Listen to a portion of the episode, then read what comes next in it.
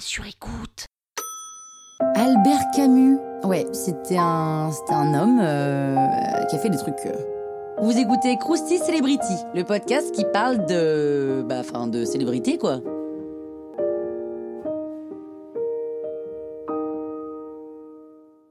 La peste, l'étranger, le premier homme, la chute, ça c'est Albert Camus.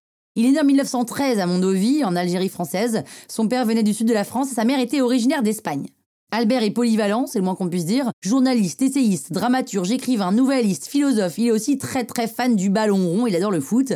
C'est sa religion, mais il arrête de jouer pour cause de maladie, la tuberculose. Du coup, comme il sait pas s'il lui reste un jour ou dix ans à vivre, il va bouffer la vie à pleines dents, quoi. Il va la croquer. Et il va surtout essayer d'y trouver un sens. Albert Camus va écrire toutes ses réflexions sur la mort et sur la vie, et il a compris depuis longtemps qu'elle est hyper fragile la vie. Lucien Camus, son père, lui, il meurt pendant la bataille de la Marne en 1914. Albert Camus va vivre avec sa grand-mère, donc Catherine Marie Cardona, à Alger. Sa mère Catherine Sintès ne sait ni lire ni écrire, en plus d'être sourde. Bref, la famille a pas un rond et c'est même la misère. Albert Camus est marqué par son enfance, mais il est aussi heureux parfois. Son livre Le Premier Homme parle de tout ça, hein, de sa vie, de son enfance, de sa grand-mère, de sa mère. D'ailleurs, la première phrase de son autre livre à succès, qui est L'étranger, est très très célèbre. hein. On en parle d'ailleurs dans un autre Krusty, dans Krusty Book. Aujourd'hui, maman est morte. Voilà, donc c'est pas très gai, hein. Et aussi, il ne finit pas son livre Le Premier Homme parce qu'il meurt en 1994 pendant l'écriture du livre. L'élève Camus est bon à l'école, un prof le repère et l'aide à sortir de la galère. Albert Camus obtient une bourse et traîne sa honte d'être pauvre en bandoulière. Et un autre prof de philo, cette fois, va capter le jeune euh, Albert Camus et il va devenir son mentor. Entre 1938 et 1939, il publie ses premiers livres Noces et L'Envers et L'Endroit.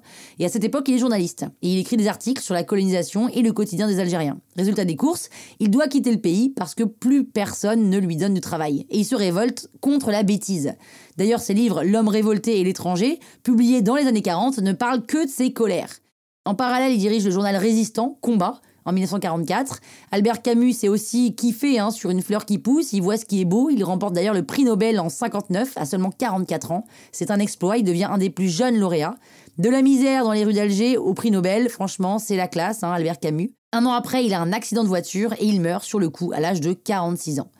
Albert Camus est une des figures les plus puissantes des années d'après-guerre. Et le très beau documentaire de Benamou qui s'appelle Les vies d'Albert Camus raconte qu'il était plus écrasé que heureux par la distinction du prix Nobel. Lui, c'était quelqu'un qui était simple, il n'était pas en mode tough bling bling, quoi. Et il est resté toute sa vie l'enfant des rues d'Alger.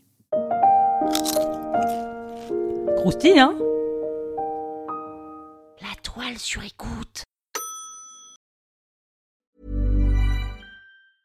Ever catch yourself eating the same flavorless dinner three days in a row?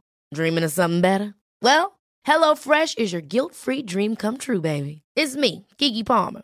Let's wake up those taste buds with hot, juicy pecan-crusted chicken or garlic butter shrimp scampi. Mm. Hello Fresh. Stop dreaming of all the delicious possibilities and dig in at HelloFresh.com.